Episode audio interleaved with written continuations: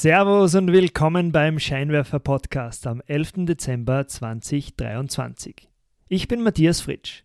In meinem Podcast erzähle ich dir jede Woche, was du von den erfolgreichsten Unternehmen lernen kannst und wie du diese Lektionen in deinem eigenen Unternehmen umsetzt.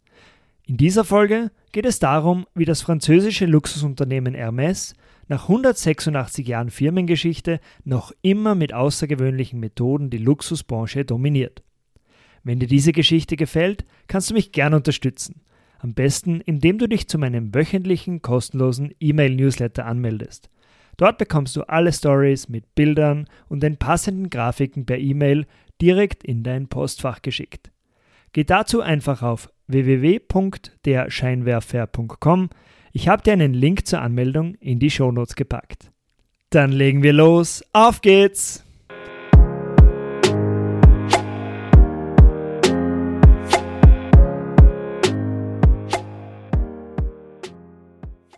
Das französische Luxusunternehmen Hermès setzt mit limitierten Handtaschen, mit Kleidung und mit exquisiten Seidenschals im letzten Jahr über 11,6 Milliarden Euro um.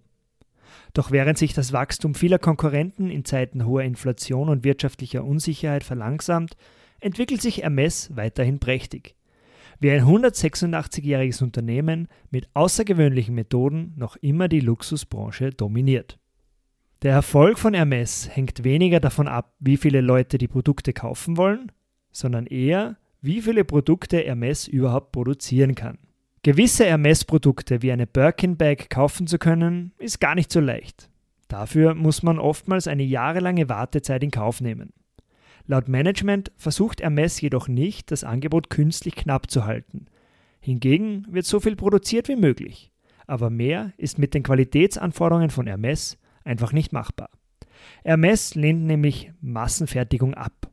Im Gegensatz zu Konkurrenten wie Gucci oder Louis Vuitton lagert das Unternehmen auch keine Arbeiten an externe Produzenten aus.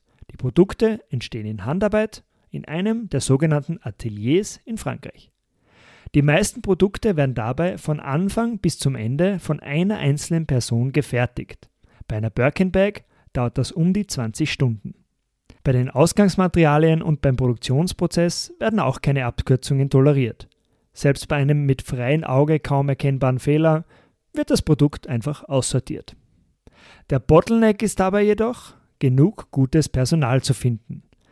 Um dieses Handwerk zu beherrschen, müssen die verantwortlichen Mitarbeiter eine strenge 18-monatige Ausbildung durchlaufen.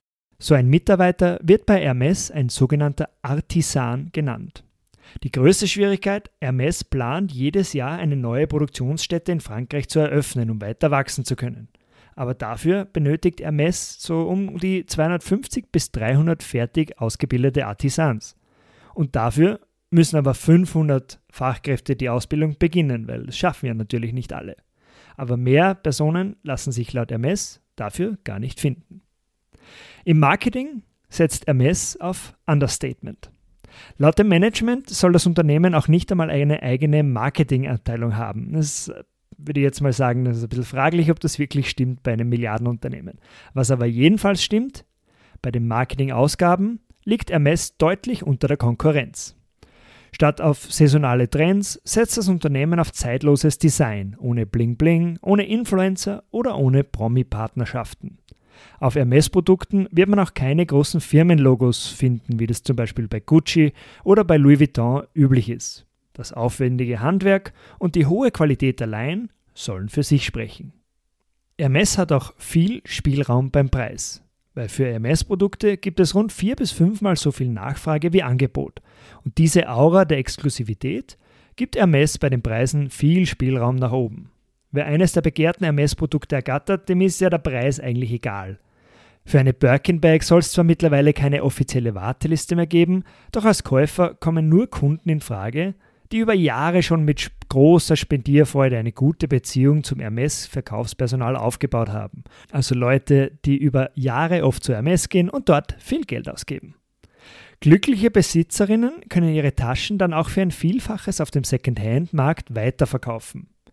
Und da Hermes ja auf zeitlose Designs setzt und nicht so auf Trends, müssen die Produkte ja auch nicht zum Sommerschluss mit Rabatten abverkauft werden. Das bewahrt die Marke und auch die Margen. Apropos Margen.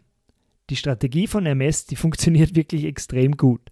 2022 bleiben Hermes vom Umsatz 40,5% als Betriebsergebnis übrig. Das ist selbst im margenstarken Luxussegment ein unerreichter Wert. Und diese einzigartige Marktstellung, die Hermes da jetzt hat, die lockt regelmäßig Übernahmejäger an. Zum Beispiel auch Bernard Arnault, der mit seiner Unternehmensgruppe LVMH bereits Louis Vuitton, Dior, Moet oder Veuve Clicquot besitzt. Der hat 2010 bereits 17% der Aktien an Hermes allmählich aufgekauft und setzt damals zu einer Übernahme der Mehrheit an. Aber die Erben vom Firmengründer Thierry Hermes, die haben sich verbündet und den Wolf im Kaschmirschal, so wie Arnaud auch genannt wird, den haben sie abgewehrt. Hermes soll schließlich nicht zu einer von vielen Marken im Luxusimperium von Bernard Arnault werden und weiterhin unabhängig bleiben. Der Gedanke dabei, weil nur als unabhängiges Unternehmen kann Hermes seine besondere Firmen- und Produktionsphilosophie bewahren. Und das hat sich auch wirklich ausgezahlt. Heute besitzen die Familienmitglieder immer noch zwei Drittel der Aktien am Unternehmen. Und seit 2010, also seit dem Übernahmeversuch von Bernard Arnault, sind diese Aktien um über 1000 Prozent gestiegen. Und der Hermes-Clan wurde dadurch zur drittreichsten Familie der Welt. Zum Abschluss noch einen kleinen Fun Fact, der vor ein paar Tagen in den Medien zu lesen war. Einer der Familienerben und Großaktionäre von Hermes, der heißt Nicolas Puech.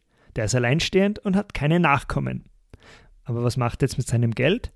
Er will nun einen Hausangestellten, seinen Gärtner, adoptieren und will ihm mindestens die Hälfte seines Milliardenvermögens vermachen. Das war's für heute auch schon wieder vom Scheinwerfer Podcast. Danke fürs Zuhören. Und ich würde mich freuen, wenn du nächsten Montagabend wieder dabei bist. Wenn du mir bis dahin Feedback geben willst, schreib mir am besten ein E-Mail. Meine Adresse ist mail at derscheinwerfer.com.